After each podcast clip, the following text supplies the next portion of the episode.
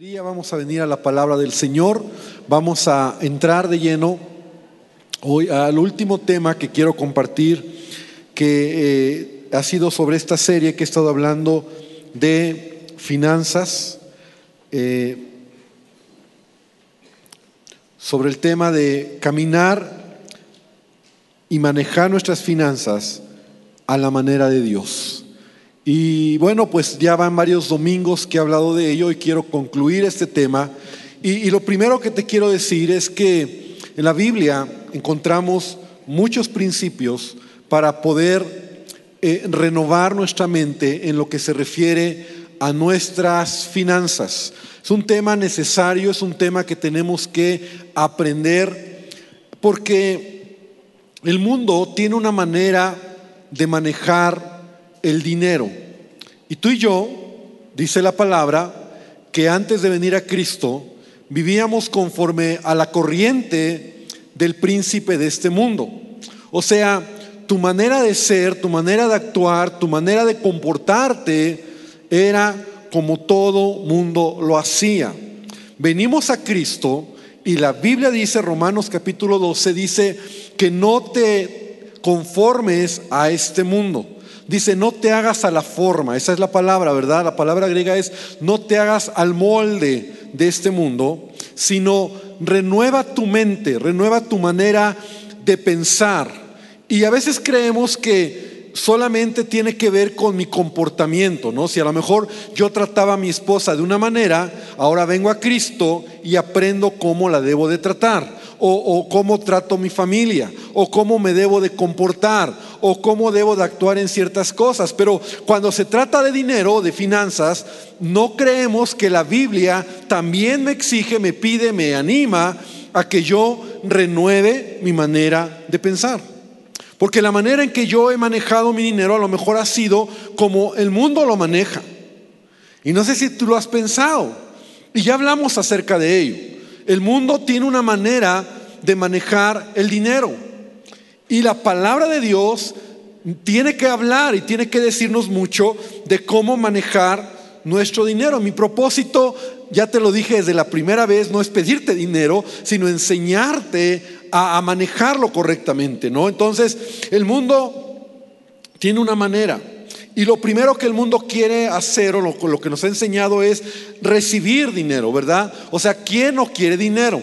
Es decir, la idea de eh, creces pensando y queriendo trabajar para tener dinero, pero tener mucho dinero, ser rico, ¿no? Como que la idea es, si soy rico, entonces seré feliz.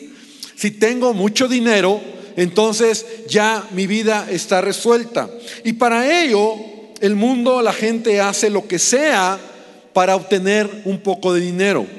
No importa que sea inmoral, no importa que sea incorrecto, corrupto o, injusto, si es tener algo de dinero, lo voy a hacer. Si hay que transar, si hay que pisotear a la gente, si hay que eh, aprovecharme o robar, lo voy a hacer. ¿Por qué? Porque el mundo me enseña que necesito tener dinero.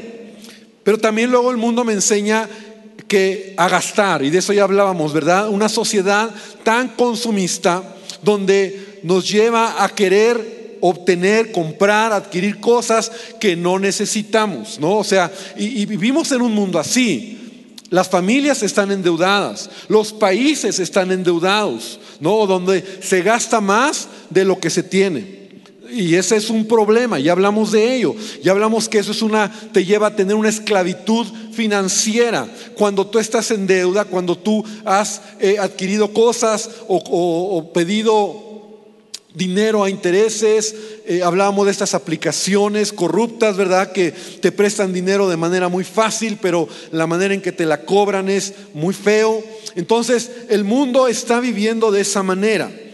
Y lo último que el mundo te va a enseñar y nunca lo aprendimos fue a dar, ¿no? O sea, no, no sabemos lo que es dar, ¿no? De hecho, si tú has vivido la experiencia en algún momento de dar, de ayudar, de repente no, de repente hay alguien que te dice, ¿y por qué vas a dar? Es tu dinero, son tus cosas, a ti te costó. Y eso es como el mundo piensa. Entonces es recibir, gastar y al final dar. Pero yo te quiero hoy enseñar que hay maneras diferentes, que la palabra de Dios me enseña cómo debe de venir este orden para que yo pueda tener sanidad en mis finanzas, para que yo pueda realmente caminar en la bendición de Dios. Y entonces el mundo es, recibo, quiero tener dinero, gasto, gasto mal, me endeudo y al final doy. Como hijo de Dios, yo quiero que invirtamos estos, estos valores en nuestra vida y en nuestro corazón. Y si tú los haces de manera correcta, entiendes la manera correcta, yo sé que vas a ver la bendición de Dios. Y lo primero es que tenemos que aprender, y lo quiero repetir, aprender, porque no es algo que aprendemos, pero tenemos que aprender a dar. Y tenemos que dar porque el corazón de Dios es ese. Dios es un Dios dador. Dice la Biblia, Juan 3:16, porque de tal manera amó Dios al mundo que ¿qué hizo? Dio a su Hijo Jesús. Entonces nuestro Dios es un Dios que nos da. Ahora, Él te da. Ya hablamos de lo que es pobreza. ¿Te acuerdas? A la luz de la Biblia, pobreza es el que no tiene que comer ni tiene que vestir. Y yo creo que los que estamos aquí en este auditorio, Dios nos ha dado. ¿Cuántos dicen amén? Ahora, Dios nunca te va a pedir más de lo que te da. O sea, lo que Él te ha dado, Él espera en la medida de lo que Él te ha dado, que tú también puedas crecer en un corazón generoso, en un corazón dador como Él es dador. ¿no? Como Él es el que nos da. Mira lo que dice Efesios 4:28. Pablo hablando acerca de trabajo, de finanzas, dice, el que robaba, no robe más. Ahora, yo digo, ¿por qué? Claro, porque el mundo me enseña que esa es una manera de recibir, ¿no? O sea, el que robaba, no robe más, sino trabaje haciendo con sus manos lo que es bueno, para que tenga que compartir con el que padece necesidad. Y yo me pregunto y digo, ¿qué hace ahí? Eh, eh, lo último, ¿verdad? El que trabaje, está bien trabajar, está bien eh, hacerlo correctamente. ¿Para qué? Para, dice Pablo, para que pueda compartir con el que padece necesidad. Entonces, el principio de la palabra, tú vas a encontrar que Dios nos enseña a dar. Dios quiere que el creyente aprenda a dar. Mira lo que dice Hechos 20:35. Y te, quiero decir, entre paréntesis, que me voy a ir muy rápido en las escrituras porque hay mucho lo que quiero decir y lo voy a avanzar rápido porque hoy quiero, tengo que concluir esta enseñanza. Entonces, Hechos 20:35 dice Pablo, en todos he enseñado que trabajando así se debe ayudar a los necesitados, trabajando así se debe ayudar a los necesitados y recordar las palabras del Señor Jesús que dijo, más bienaventurado es dar que recibir. Entonces en la palabra encuentras el principio, más bienaventurado es dar que recibir. Yo debo de cambiar en mi mente, en mi corazón, los valores. Jesús mismo dijo en Lucas 6:38, dad y se os dará medida buena, apretada, remecida y rebosando, y rebosando darán en vuestro regazo. Entonces, Jesús nos enseña que es mejor dar. Tenemos que aprender a ser como Dios. Ahora, como te decía, nuestro dar no se mide por lo que voy, o sea, no es que quiero recibir para dar, sino porque ya tengo o porque Dios me ha dado es que doy. Y eso es una gran diferencia. Porque muchas personas, muchos creyentes dicen, bueno, yo voy a dar cuando tenga. Y yo digo, eso es una ofensa a Dios, porque Dios ya te dio. Y te acuerdas de lo que te hablaba, de, de los diferentes niveles, le llamé así, ¿no? en tu economía, que en la soberanía de Dios cada uno estamos aquí o aquí o aquí o aquí o aquí. Y Dios quiere bendecirte, y Dios quiere prosperarte, y Dios quiere llevarte a más, pero lo que ya te dio es de lo que Dios espera que tú des. Jamás pienses, y esa es una manera equivocada, eh, decir, bueno, cuando me dé, yo le voy a dar. Hermano, estás ofendiendo a Dios, porque Dios ya te dio. porque Dios ya te bendijo. Entonces Pablo en Filipenses 4:18 dice, pero todo lo he recibido, está hablando de economía, de dinero, de lo que él había sido bendecido por Dios, dice, todo lo he recibido y tengo abundancia. Estoy lleno, he recibido ayuda, dice, y todo esto ha sido agradable a nuestro Dios. Entonces yo debo de aprender a dar. Ahora, ¿de qué manera yo voy a dar? ¿Verdad? Por supuesto que yo doy cuando doy en los proyectos del reino de Dios. O sea, cuando yo traigo mis ofrendas, cuando yo doy mis diezmos y lo tengo que tocar, yo estoy dando para el reino de Dios. Porque obviamente lo que una iglesia sana hace cuando recibe ofrendas, cuando recibe diezmos, es para el mismo reino de Dios, para que un lugar se mantenga, para que se pague una renta, para que se paguen servicios, para que se cubran las cosas, para ayudar a alguna obra, para enviar a alguien a predicar. Y en, y en, algún momento aquí en la iglesia de repente decimos vamos a levantar una ofrenda y me viene a la mente que alguna ocasión levantamos una ofrenda para Haití o levantamos para Medio Oriente o aquí en la misma ciudad. Entonces cuando tú das para el reino, cuando tú das para que el reino se extienda, el Evangelio se predica, tú estás haciendo tesoros en el cielo. Tú entiendes que es algo que Dios le agrada. ¿No? Malaquías 3:10 de donde dice, traigan los diezmos, hay alimento en mi casa. Y él mismo dice, pruébame en esto. Entonces tú le das a él en la medida de lo que él te ha dado ya. Tienes que aprender. Muchos creyentes les cuesta trabajo. Yo no pretendo hoy detenerme más en este punto. Porque yo quiero que sea algo del corazón. Pero cuando tú lo has probado, tú ves la bendición de Dios en tu vida. Y yo recuerdo desde que era joven, y así me acuerdo, desde que mi papá me daba mi domingo, yo daba mi diezmo de mi domingo. Cada semana me daba mi domingo, yo daba mi diezmo, y yo lo he hecho toda mi vida. Y yo he visto en ello la bendición de Dios. Ahora, yo lo viví, mis hijos lo vieron, y yo no tengo que enseñarles hoy a mis hijos a dar porque ellos lo hacen, porque ellos han visto en ello la bendición. De hecho, esta iglesia, esta casa, ¿verdad? Mundo de fe, yo sé que Dios bendice tus finanzas porque tú ves en ello, ¿verdad? Cuando tú eres fiel, cuando tú eres generoso, cuando tú eres dador, entonces Dios te bendice. Pero por favor, nunca esperes o nunca creas, ¿verdad? Voy a tener para dar, porque estamos de esa manera ofendiendo a Dios, porque Dios ya te ha dado.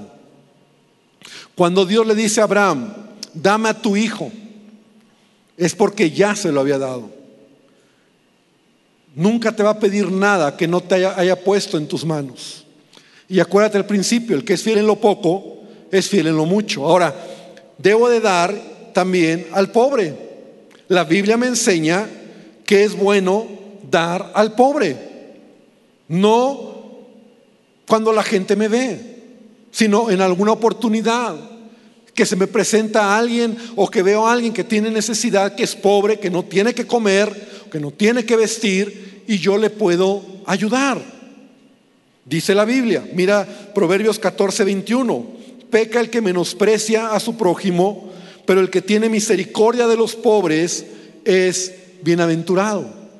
Proverbios 22.9 dice, el que mira con misericordia será bendito porque dio de su pan al indigente. Y esta, esta que viene me encanta. Proverbios 28, 27 dice, el que da al pobre no tendrá pobreza, pero el que aparta de él sus ojos tendrá muchas maldiciones. Entonces la Biblia me enseña el principio de dar. doy al reino de Dios, pero también doy al pobre, al que tiene necesidad, de lo que Dios me ha dado, de lo que yo puedo ayudar. Cuando se presente la oportunidad, hacerlo de manera regular, no tomándome la foto, que todos me vean, no, o sea, es a lo que hago. También la Biblia me enseña a ayudar a los hermanos de la fe. Dice Romanos 12:13, compartir las necesidades de los santos y practicar la hospitalidad. Ahora, aquí quiero enfatizar algo. Cuando hablo que la Biblia me enseña a ayudar al hermano en la fe, es algo que tiene que ser voluntario de tu corazón. No es que el hermano llega y te dice, hermano, tengo necesidad, necesito que me prestes dinero. Y como pues, la Biblia dice que tengo que ayudar al hermano, entonces yo le presto dinero. De hecho, te quiero decir algo.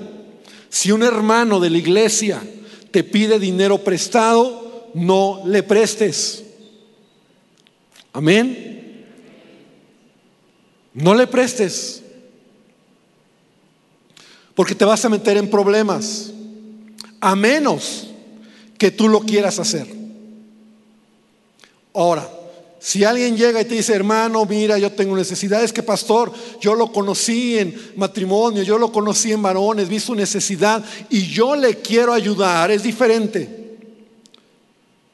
Si tú quieres ayudar a alguien que tiene necesidad, es algo que nace de tu corazón y que tú le quieres bendecir y eso está bien. Pero tú no te sientas comprometido cuando alguien te pide dinero. Es más, si alguien te pide prestado, dile, el pastor me dijo que no preste dinero. El pastor me dijo que no. Es más, si quieres voy con el pastor y le pregunto. Ese es mejor. Porque incluso muchos llegan conmigo y me dicen, pastor, me pidió dinero tal persona. ¿Le presto? Y bueno, pues el pastor conoce a sus ovejas. Y a veces yo les digo, mm, la verdad no. ¿Por qué, ¿Por qué, pastor? Porque mira, esto es, sucede. Le prestas al hermano, el hermano no te paga, se te esconde, se va de la iglesia, tú te sacas de onda, se rompe la relación, hay problemas y todo eso sucede. Ahora, la Biblia me enseña a tener cuidado, no aprovecharme. Entonces yo no, yo no debo de, de, ser así. Ahora, si nace en tu corazón está bien. A lo mejor alguien te dice, préstame y dices, mira, no te puedo prestar, pero nace de mi corazón regalarte 500 pesos, mil pesos. Y con eso, que Dios te bendiga, yo estoy libre, yo estoy sano, porque ya no tengo que estarme preocupando de, de que me lo vas a pagar. Me explico, cuidado con ello. No podemos aprovecharnos del hermano, ¿no? Porque, ah, es que hermano, usted es mecánico, entonces arregle mi carro gratis, ¿no? O usted es doctor, deme una consulta gratis. No, o sea, si el doctor, el abogado, eh, no sé, el electricista te quiere ayudar, qué bendición.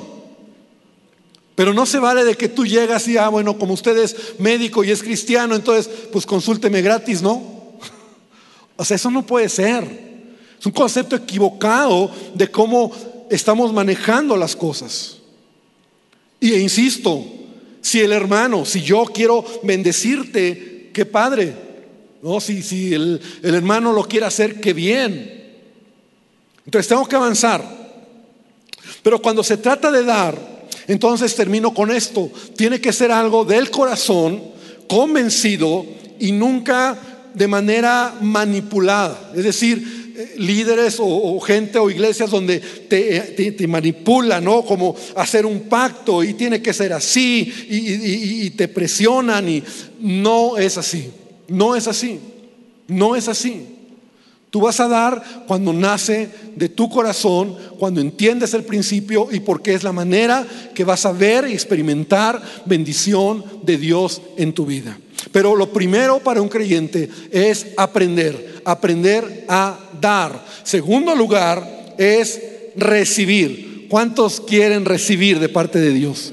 ¿Cuántos quieren recibir dinero? Pues, amén. Bueno, gloria a Dios por los que levantaron la mano. Los que no, pues yo creo que están bien. Recibir, que Dios me bendiga.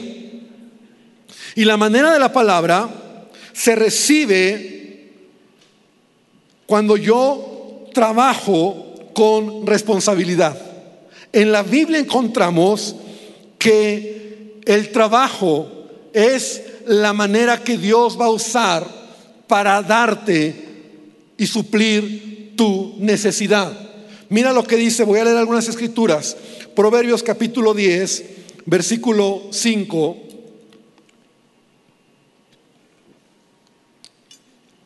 Dice la palabra, el que recoge en verano es hombre sensato, pero el que duerme en tiempo de ciega avergüenza. Proverbios 12:11, el que labra sus tierras se saciará de pan, pero el que se une a vagabundos se colmará, perdón, el que se une a vagabundos carece de entendimiento. El que labra sus tierras, dice, se saciará de pan. Luego Proverbios 28, 19, el que cultiva su tierra se saciará de pan, pero el que sigue a los ociosos se colmará de pobreza. La Biblia me enseña que el trabajo es una bendición. Dios no va a bendecir al flojo. Dios no va a bendecir al que no trabaja. De hecho, en los diez mandamientos, Dios establece seis días, trabajarás. ¿Lo habías pensado? Seis días trabajarás y uno descansarás. Y algunos todavía son bendecidos porque trabajan semana inglesa, no cinco días. Gloria a Dios por ello. Pero el principio de la palabra es trabajar, el trabajo esforzado, el trabajo diligente, el trabajo que tú haces correctamente va a traer bendición de parte de Dios. Mira lo que dice Primera Tesalonicenses capítulo 4 versículo 11.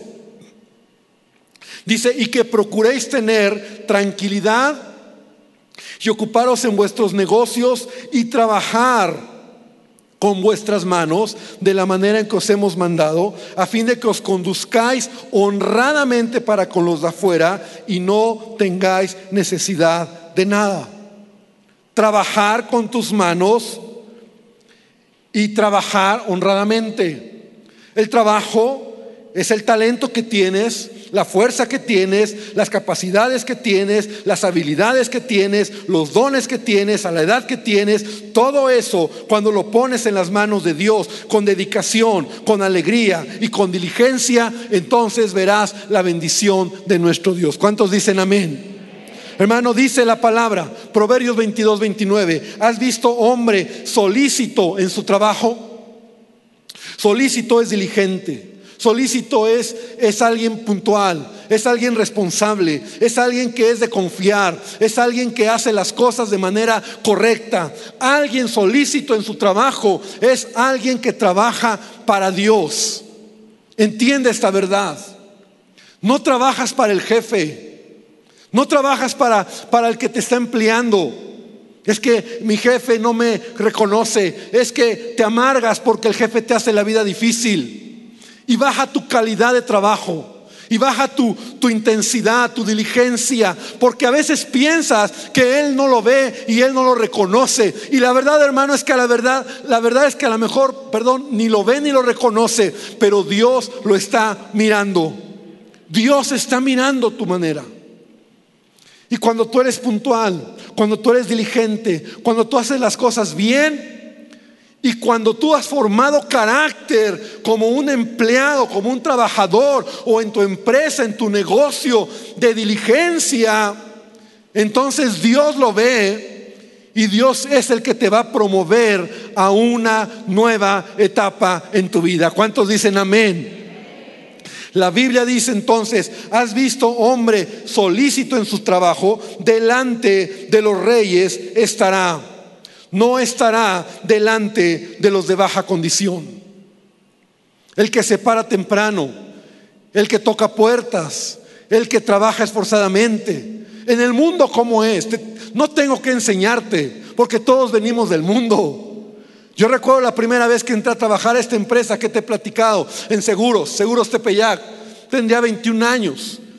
Y, mi primer impacto en la empresa fue compañeros que, que me decían, hay que irnos temprano, ¿eh? No trabajes tanto.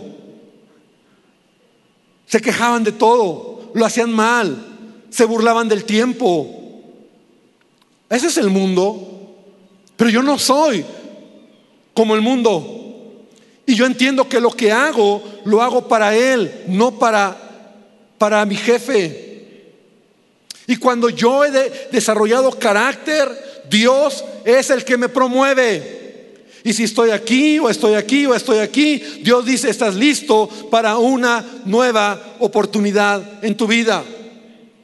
El trabajo entonces, iglesia, es una bendición. Dios lo estableció, Dios lo diseñó como el método único que Dios va a usar para bendecir tus finanzas, tu familia y desarrollarte en lo que eres y en lo que haces.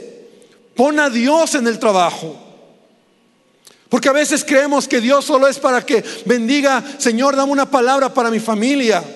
Hermano, cuando te sientes en tu escritorio, pídele a Dios sabiduría. O si eres electricista y de repente algo es complicado o plomero, di Señor, ¿cómo se hace? Y mira, cuando le pides a Dios, Dios te da sabiduría, Dios te da la idea, te cae el 20, lo sueñas, porque así es Dios y de repente lo, lo desarrollas y de repente llegas con el jefe y, Dios dice, digo, y el jefe te dice, ¿y por cómo fue? Porque Dios está conmigo, porque Dios me ayuda, porque a Dios lo pongo en todo lo que soy y en todo lo que hago. Mira esta escritura, ven conmigo a Eclesiastés 5, 18. Y me encanta esta escritura, porque esto es lo que Dios desea de cada uno de nosotros. Dice, aquí pues el bien que yo he visto y está hablando Salomón, ¿verdad? Dice que lo bueno es comer, beber y gozar uno del bien de todo su trabajo con que se fatiga debajo del sol. Todos los días de su vida que Dios le ha dado, porque esta es su parte Asimismo a todo hombre a quien Dios da riquezas y bienes y le da también facultad para que coma de ellas y tome su parte y goce de su trabajo. Esto es don de Dios, porque no se acordará mucho de los días de su vida, pues Dios le llenará de alegría y de, de alegría el corazón. Amén. Hermano, Dios desea bendecirte. Y qué padre cuando tú puedes tener días de descanso. O tú puedes estar en casa ya después de un buen día de faena, pero Dios está contigo. No maldigas tu trabajo. No creas que es poco, porque ya hablé acerca de que lo poco en las manos de Dios se convierte en mucho.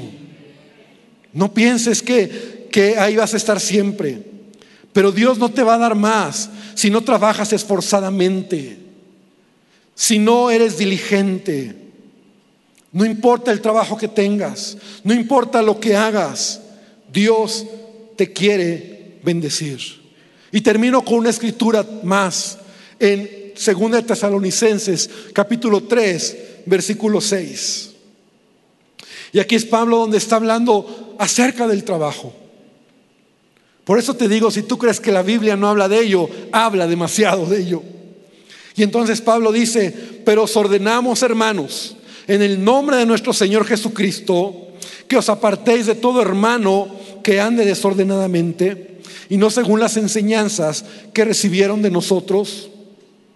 Porque vosotros mismos sabéis de qué manera debéis imitarnos, pues nosotros no anduvimos desordenadamente entre ustedes, ni comimos de balde el pan de nadie, sino que trabajamos, mira cómo trabajaba Pablo, con afán y fatiga día y noche para no ser gravosos a ninguno de ustedes, no porque no tuviésemos derecho, sino por daros a ustedes mismos un ejemplo para que nos imiten. Porque también cuando estábamos con ustedes les ordenábamos esto, si alguno no quiere trabajar, tampoco coma.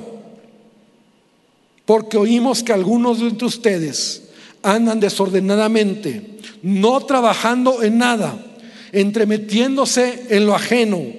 A los tales mandamos, exhortamos por el nombre de nuestro Señor Jesucristo, que trabajando sosegadamente coman su propio pan.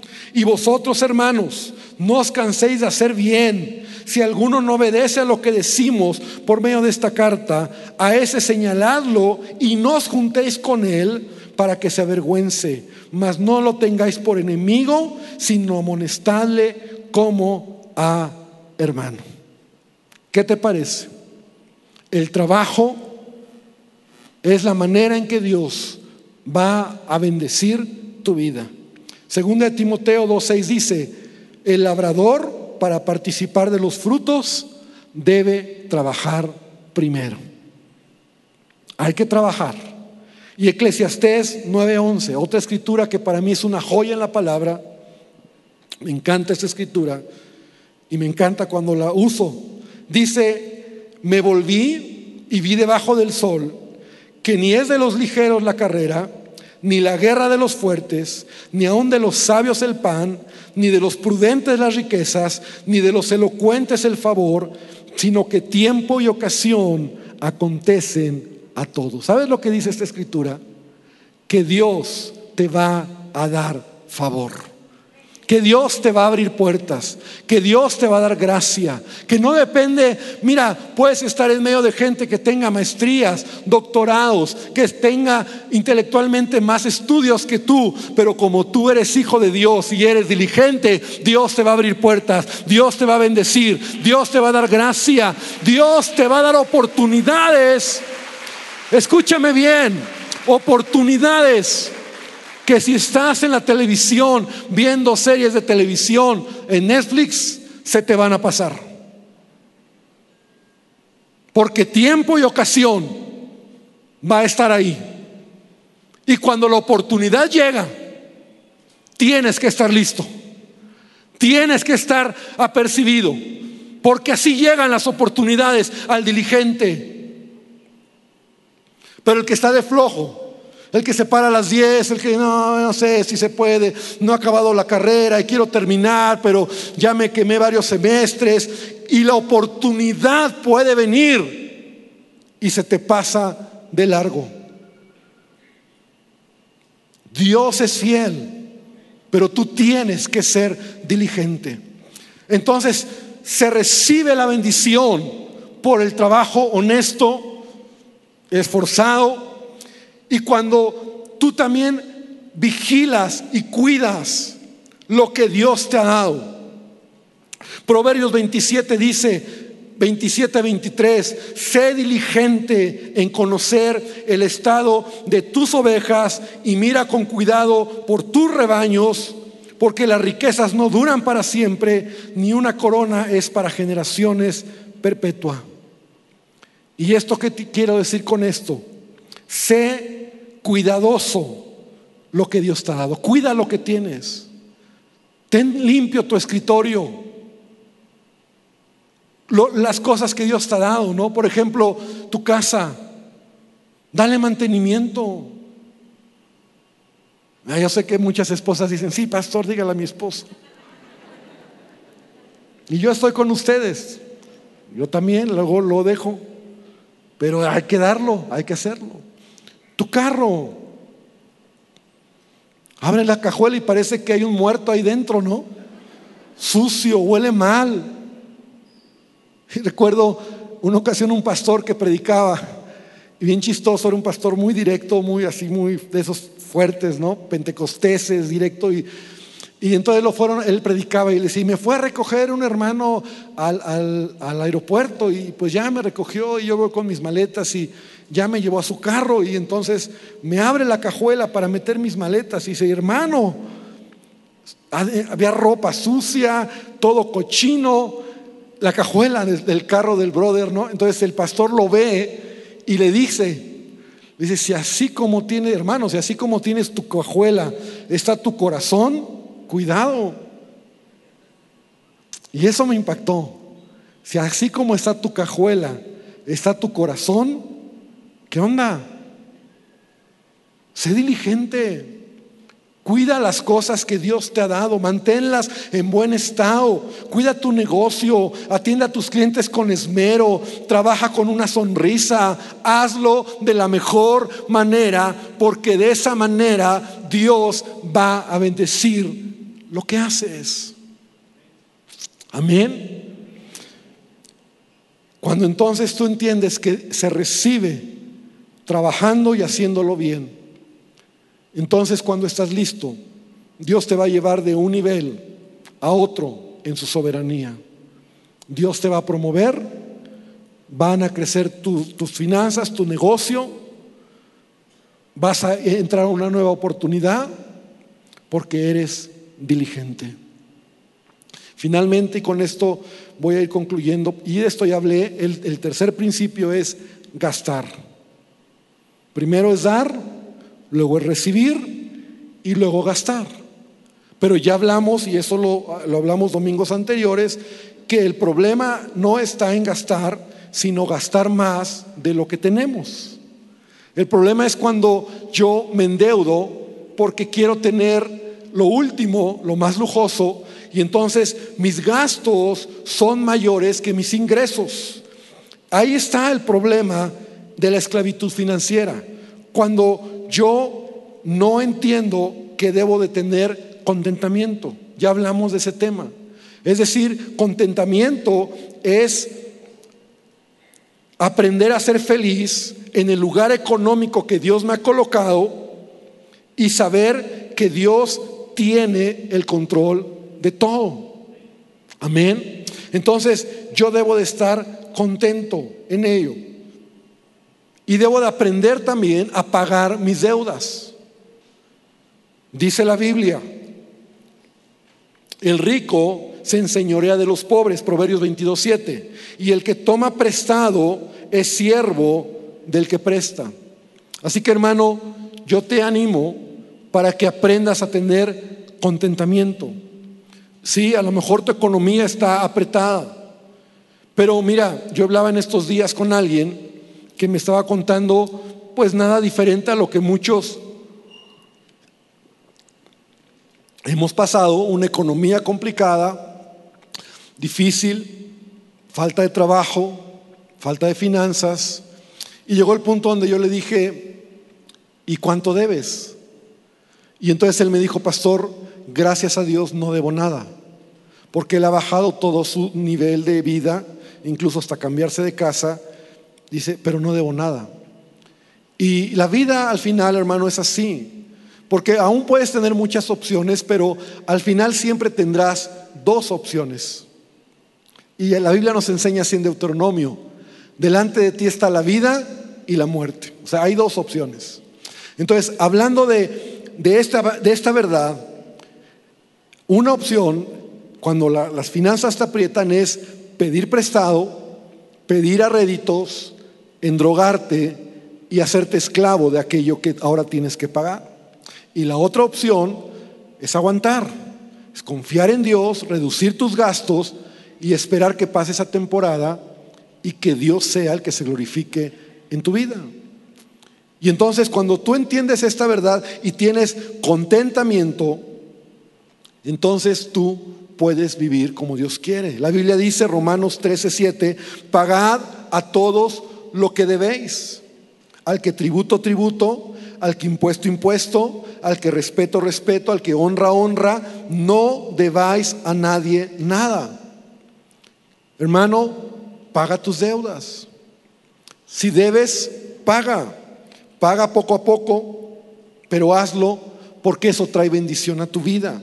El impío, dice la Biblia, toma prestado y no paga, pero nosotros somos diferentes. Entonces, yo debo de, tener ese, contentamiento. Mira, Hebreos 13:5, por favor, abre tu Biblia si quiero que veas esta escritura hablando de, del contentamiento. Dice de la siguiente manera, Hebreos 13:5, sean vuestras costumbres sin avaricia, contentos con lo que tenéis ahora, porque Él dijo, no te desampararé, ni te dejaré y de manera que podemos decir confiadamente, el Señor es mi ayudador, no temeré lo que me pueda hacer el hombre. ¿Cuántos dicen amén a esta palabra? Subráyala en tu Biblia. Contento con lo que tienes ahora. Él es tu proveedor. Y cuando tú aceptas lo que Dios te ha dado, y no gastas más de lo que tienes, entonces Dios te va a bendecir. Finalmente, iglesia, tú debes de entender que el amor al dinero es el problema cuando tú te endeudas o cuando tú manejas mal tus finanzas. Y ya te lo he enseñado. Puede haber gente que no tiene dinero, pero tiene amor al dinero. No tiene que ver con la cantidad que tienes, sino un asunto de tu corazón. El amor al dinero, la codicia. Cuando tú quieres tener a, lo que sea, tener más dinero, eso es esclavitud financiera. Esa es una manera equivocada de ver la vida porque el mundo nos enseña un deseo insaciable de tener, de ansiar, de desear desmedidamente y enriquecerse a como de lugar. Y eso no puede caber en un creyente. Porque la codicia es un asunto del corazón que destruye nuestra vida. Amén. Y lo último de todo, cuando entonces tú aprendes a dar, a recibir y a, y a poder también eh, dar, recibir y gastar correctamente, tus finanzas se corrigen y finalmente puedes aprender o aprende a ahorrar. Ahorra. La Biblia enseña que es bueno ahorrar. El ahorro es un hábito que tienes que aprender también. Tienes que aprender a ahorrar. ¿Te acuerdas cuando José, cuando él ahorró siete años, siete años de abundancia, porque iban a venir otros siete años de carencia? Y entonces, ¿qué hizo José? Con la sabiduría de Dios, él ahorró por siete años. El ahorro es algo que Dios quiere traer en nosotros como un hábito. Tenemos que aprender a ahorrar. Y no, no esperes tener mucho para ahorrar. Mira, hay tutoriales, yo he visto tutoriales donde en un garrafón de Bonafón, si le echas una moneda de 10 pesos diario, cuando llenas ese garrafón, tienes miles de pesos ahí. ¿Cuántos no han entrado a una tanda? Una tanda es una manera de ahorro. El problema es que no tenemos el hábito de ahorrar. Tenemos que aprender. Yo recuerdo de niño, y a lo mejor aquí me quemo en la edad, ¿verdad? Pero no sé si tú te acuerdas que en la primaria nos enseñaban a ahorrar. Nos daban unas tarjetitas y unos bonos, unos tickets que costaban, creo, centavos, y los pegabas ahí, y cuando llenabas la, la tarjetita, entonces te lo devolvían por dinero. Esa era tu manera de aprender a ahorrar. Nos enseñaban a ahorrar. El ahorro es un hábito que un cristiano debe de, forjar y de formar en su vida. Porque mira, cuando ya entiendes esta verdad, tus finanzas están sanas, tú le das vuelta al asunto, ¿no? O sea, te decía que cuando tú quieres algo, lo compras a crédito y lo pagas en un tiempo. Pero cuando tú ahorras, esperas un tiempo, aquello mismo que quieres, lo compras, pero ya ahorraste el dinero. ¿Sí me explico? La diferencia es que lo primero lo pagaste a crédito con intereses. Lo segundo, a lo mejor forjaste paciencia, pero lo pagaste al precio que tenía que ser. Entonces, finalmente, pagas o ahorras para obtener un bien.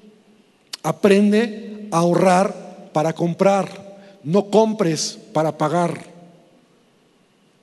Yo que espero que estos principios te ayuden para tener una economía sana. Sí, a lo mejor tienes que pedir un crédito para una casa. Sí, yo lo sé, o un carro. Pero por favor, no te metas en deudas a 30 años. 30 años es demasiado. La vida puede cambiar en, en 30 años.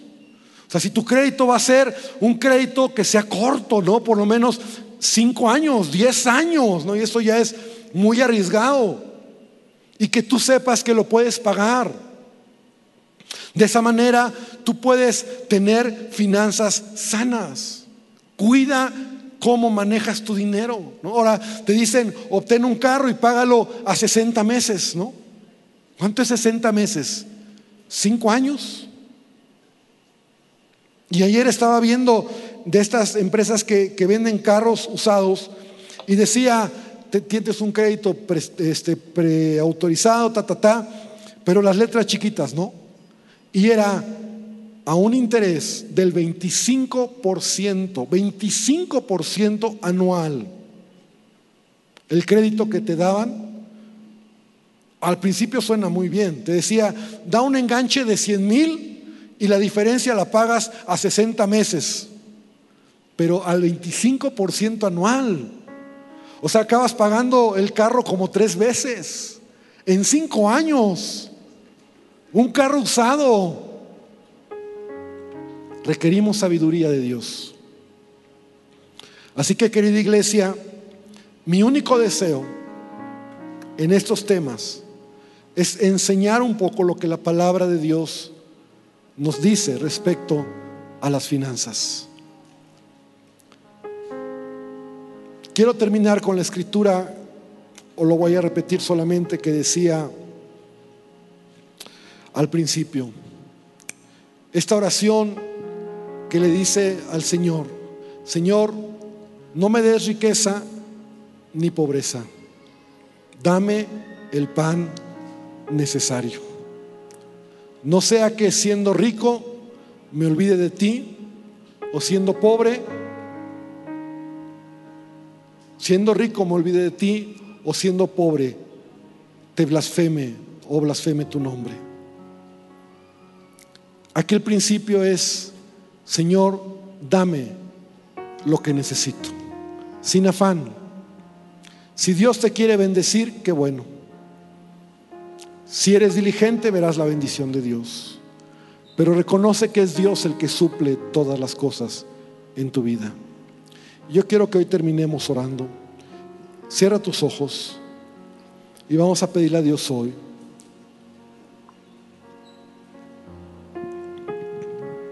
Que Él bendiga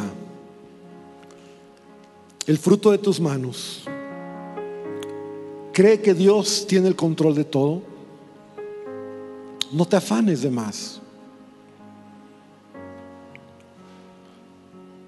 No caigas en esclavitud financiera, teniendo poco, endeudándote o teniendo tanto y no pudiendo dormir.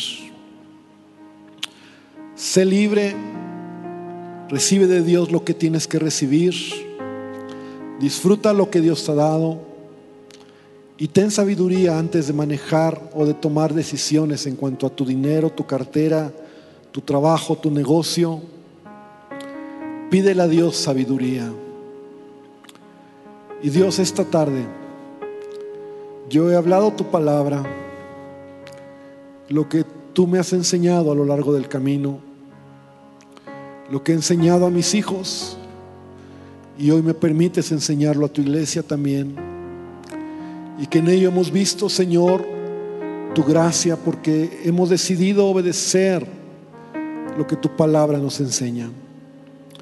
El mundo me enseñó diferente. El mundo me enseña de manera incorrecta, pero yo quiero obedecer a tu palabra. Oro porque nuestro corazón, mi corazón sea generoso, que aprenda a darte lo que en la medida en lo que tú me has dado, que lo haga con alegría de corazón, que dé al necesitado, que dé para tu reino Señor, quita de mí eh, esa actitud egoísta y quiero ser generoso. Pero también Dios quiero recibir. Y quiero recibir en el, en el valor del trabajo, en el valor del esfuerzo, en el valor de hacer las cosas bien. Después de un día de trabajo sentirme satisfecho de haber hecho lo que tenía que hacer y de merecer la bendición tuya. Enséñame a gastar correctamente, Dios. Señor, líbrame de, de querer obtener cosas que no necesito, que el mundo me bombardea y que me hace pensar que lo merezco, cuando en realidad lo que quiere es esclavizarme. Que aprenda, como dice la palabra, contento con lo que tengo, sabiendo que tú eres mi sustento y que en su tiempo tú darás, si tú lo consideras, a, mi vida lo que puede ser un anhelo, un sueño, un deseo, Padre. Y finalmente, Dios, te pido que me ayudes a ser una persona íntegra con mis finanzas, que ahorre, que cuide lo que me has dado. Te lo pido en el nombre de Jesús. Y amada iglesia, yo te invito a que tú hagas tu propia oración con Él, tu propia clamor a Él y le pidas esta tarde que Él bendiga tus finanzas, tu cartera. Y vamos a terminar, escucha este canto y adora al Señor.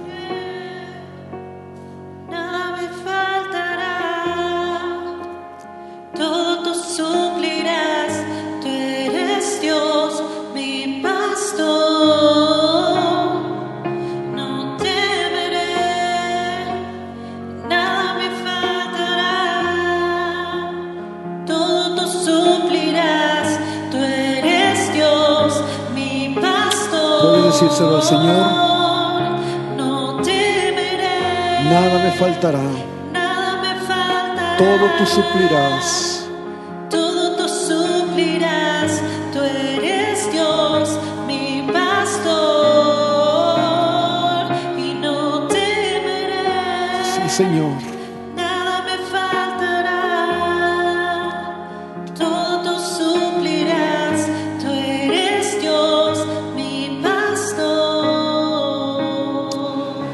Señor, te damos gracias y querido hermano, querida iglesia, que el Señor te bendiga, que el Señor bendiga tu familia, tus finanzas, tu cartera, tu negocio, tu trabajo, que Él abunde en todas las cosas y que puedas dejar que Él sea el que gobierne en tu corazón esta, este, este día, este tiempo, en esta temporada. En el nombre de Jesús. Amén y amén. Gloria a Dios. Da un aplauso fuerte a nuestro Dios que Dios les bendiga.